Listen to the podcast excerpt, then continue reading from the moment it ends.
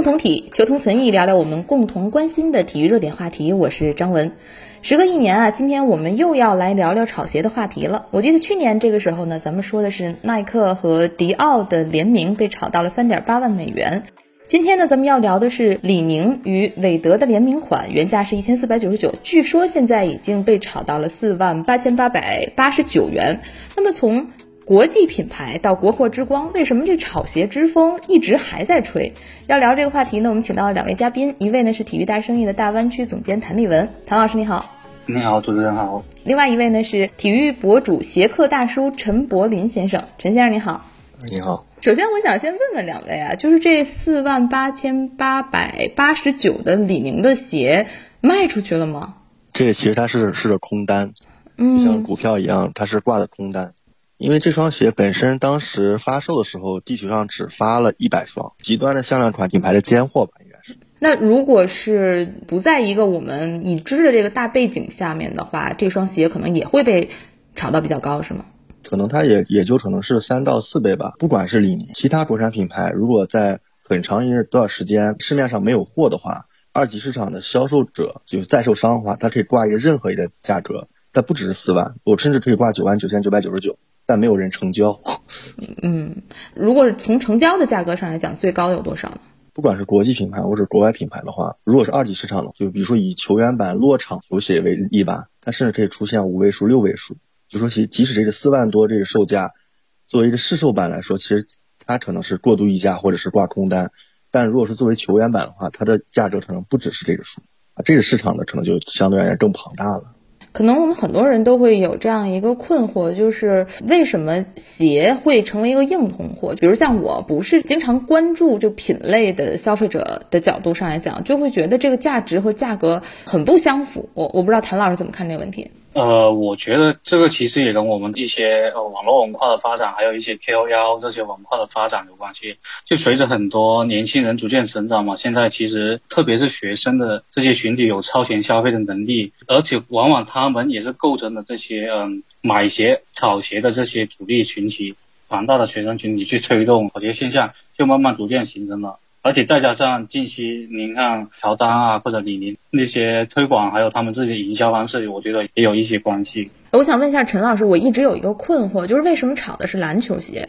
足球鞋为什么不会有这样的市场？其实这个东西的话，你就要从根儿上说，因为其实早期的话，尤其以篮球鞋为主吧，不管是篮球鞋、滑板鞋，在国内的话，应该是八十年代末九十年代初进入到中国市场，而早期的其实就是比如说以杂志、论坛或者海外代购的这样的形式。就是大家能进行买卖，或者是能买到球鞋的方式方法，其实是特别慢的。而像比如说现在这些咱们已知的这些线上球鞋交易平台，StarX 是二零一六年成立的，而国内的这些同一时期的平台呢，其实也是同时间出现的。所以说，其实国内国外这些球鞋在售平台是相对的。有些足球鞋，它的售价就是球员版的或者是经典款式，它的售价其实也很高。只不过是不是在咱们的认知范围内之内，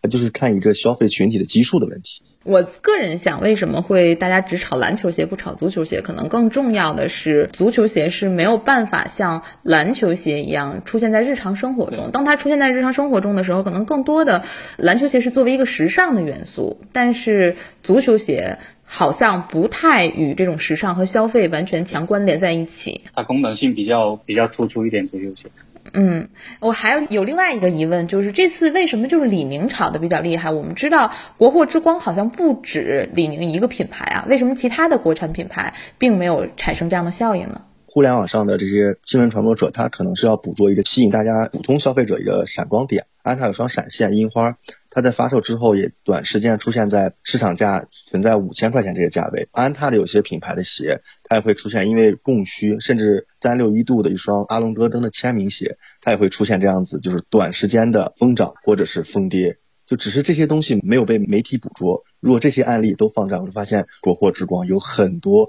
产品，甚至就是尖货或者是爆款出现这种过度的溢价。或者我个人的认知方面，就是李宁它的潮流属性比安踏还有特步他们更为明显。它许多的走秀的联名，比如空山机，还有跟红旗汽车。我觉得李宁现在所走的这条路有一点所谓新消费吧，和奶茶呀、盲盒啊等等，好像都成为了年轻人趋之若鹜的一种现象。而这种现象其实就是通过各种跨界和联名达到的效果。呃，我不知道陈老师怎么看这个问题。因为首先这个话，因为篮球鞋包括很多通勤的运动鞋，它其实需要的是一个破圈儿。就很多对普通普通消费者，大家就想要的是叉叉叉同款，他想要就是明星的同款。那不管这双鞋是什么鞋，尖货顶级产品才能被炒，因为三五线的普通大货，它的量级太大了，你即使你去炒，它也炒不到什么程度。这会像是一种像股票或者基金式投资吗？那个炒鞋市场是没有证监会、银监会，它是一个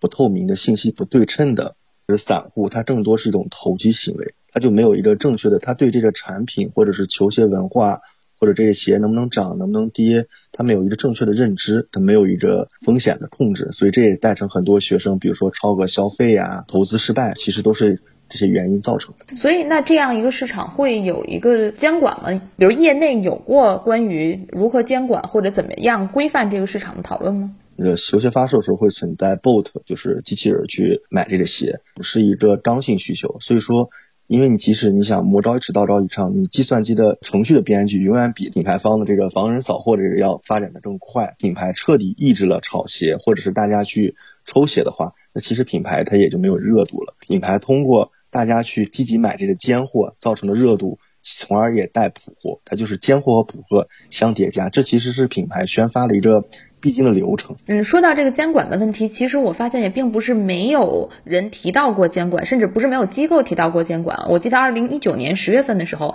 央行就曾经警示过炒鞋热背后的金融风险，同时也对好几个平台，像有货啊、Nice 啊、得物啊等等，好像都有这么样一个点名批评的情况出现。不知道两位怎么看？就是即使有这样的警示，好像平台的交易还是没有把这股风。压下去吧，比较难去监管用户，更多的是监管平台。他们它这鞋的涨价或者涨涨或跌，作为交易平台，它没法做到一个阀值，比如说这些溢价百分之一百或者百分之两百，我们就停止球鞋的所有交易。这个其实它是没法做到及时的反馈，因为即使你不在这些主流的交易平台，比如说得物、Nice 这些所有的平台上面，那它会有其他的，比如说闲鱼或者是一些线下的交流平台，这些地方其实就是没法控制。这其实也是监管比较难的一个地方，因为我们知道整个这个球鞋的炒作的市场已经形成了一个我们所谓的二级市场了。当形成二级市场的时候，我个人认为那肯定是有亏有赚啊。会有人因为炒鞋亏很多钱吗？这也是我一直特别好奇的问题。因为很多人有些人在对赌对冲，比如说有双鞋它发售，他预计这双鞋能涨到四千，那他可能会用两千五百块钱的价格去收一千双鞋。但如果这双鞋一下，其实市场发售量特别大，它两千五收的，等它市场价变成一千三的时候，甚至低趋近于原价的时候，那它的收购成本那其实就是亏的，然后再乘一千。我们去年在讨论这个话题的时候，我当时非常惊讶，就是好像一些平台会有结券这样的东西。呃，这个其实完全就是一个金融产品了嘛。我看到，比如说你散户可以买零点三双 AJ 或者二点五双阿迪，那这就完全变成一个虚拟的证券商品了。这种现象，呃，在一个没有监管的平台，或者只有平台自己对自己监管的这种情况下，我认为是很危险的一个信号。现在这种情况有没有得到抑制？已经不敢那么明目张胆的说。用这种金融的手法去玩，以现在国内最大的两个得物或者 Nice 为例，它还是比较以实物去交易的，不敢说直接用这种券去来衡量这种交易了。它目前应该不会有期权或者期货这样的东西出现。普通消费者啊，他们有那个在早期的球鞋买卖中有一个东西叫预售，就是比如说我先拿了钱，我不及时发货，但它预售的价格又比市场要低很多。市场本来应该是两千块钱，但它预售价是一千六。这是不是中间也是四千块钱的差额？他把这些钱拿到之后，他去挥霍了，在那同等价位上他拿不到鞋了，那这样子的话就会出现跑路的现象。这也是咱们在互联网上见到很多，比如说有些人炒鞋跑路了，财产亏空了，其实就是因为这个原因。这是一个很常见，因为国内国外都有这种人。嗯。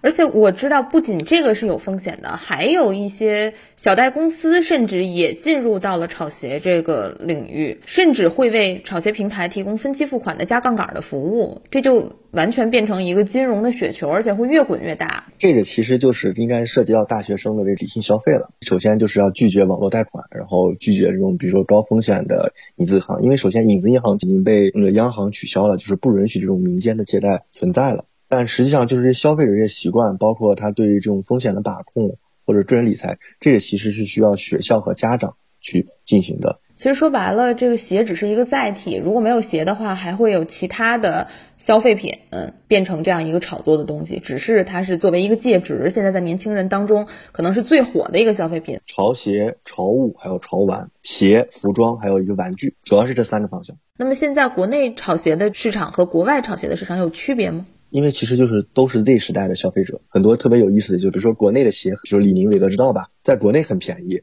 在国外就变成炒得特别高，国外很便宜的，国内特别贵，这两个市场有时候是反向操作，甚至会出现对冲行为。安踏有一双鞋，就是它是给克莱汤普森出了一双鞋叫暴达，它只在美国的旧金山发售了，所以那双鞋价值售价特别高，但在国内随便买，这其实就是一个很好玩的一个现象。它其实美国很多这种跑鞋的平台吧，我其实有一些朋友在美国，有有空的话，其实也会去抽个鞋啊，或者买个鞋，然后就在平台上面卖。可能以前只是大家小圈子玩，可能是在交易或者通过 BBS 啊或者论坛啊什么之类，像现在可能就比较互联网化，降低了大家交易的方式的成本。就是 StoreX 呃那个数据，在他公布的二零二零年财报中，公司共计完成了七百五十万笔交易。然后一年内的流水价值达到了十八亿美元，这其实是一个挺夸张的一个数据了。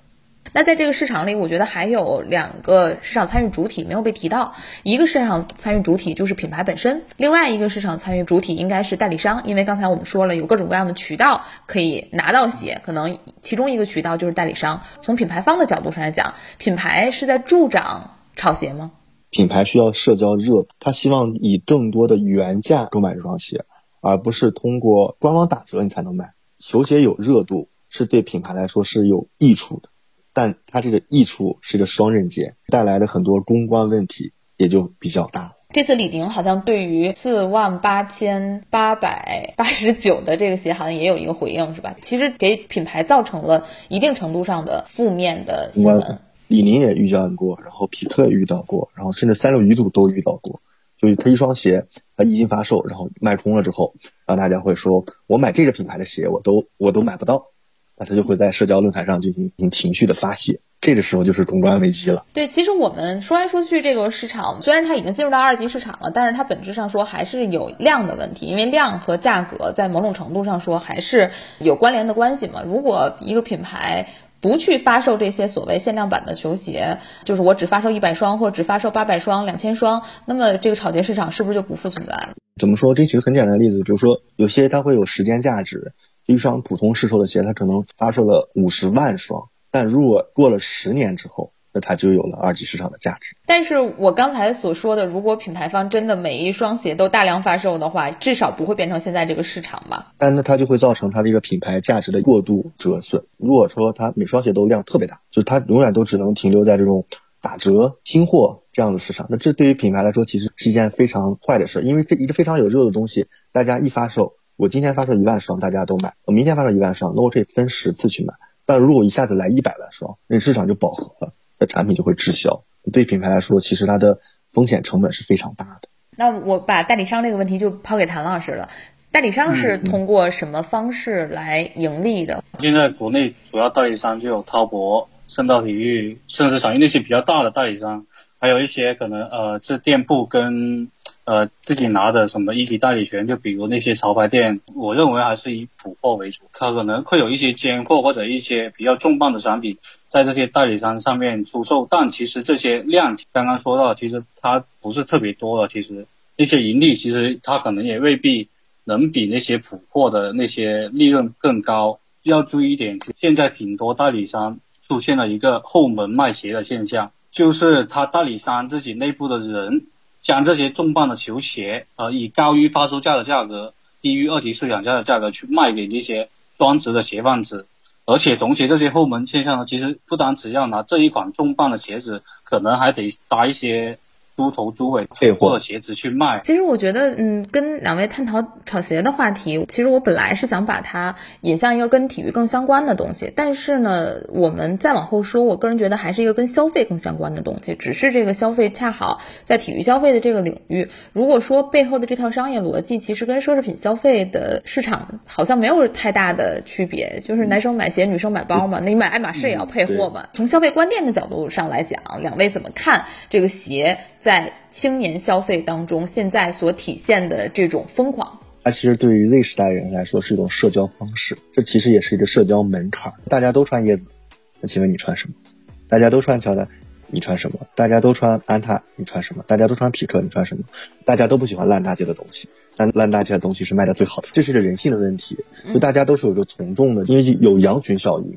还有模仿性。其实我个人认为，既然已经我们说 Z 世代了，大家可能都会希望通过某种方式来彰显自己的与众不同，彰显我就是我，或者是活出自我的这种价值观吧。我相信这是每个人年轻的时候都会有的一种想法。但是我个人认为呢，它不一定通过消费品。来去证明你的价值，就是当你通过一个消费品来进行社交，通过消费品来证明与众不同，或通过消费品来证明价值的时候，我个人认为那可能不是一个真正特别的人。无论是鞋也好，还是其他消费品，在这个市场上面会被炒到这么高，其实或多或少还是大家希望通过消费品来去标识自己。这个是我个人一向不太认同的一种价值观吧。好，也非常感谢今天两位来参与我们的节目，我们下期节目再会。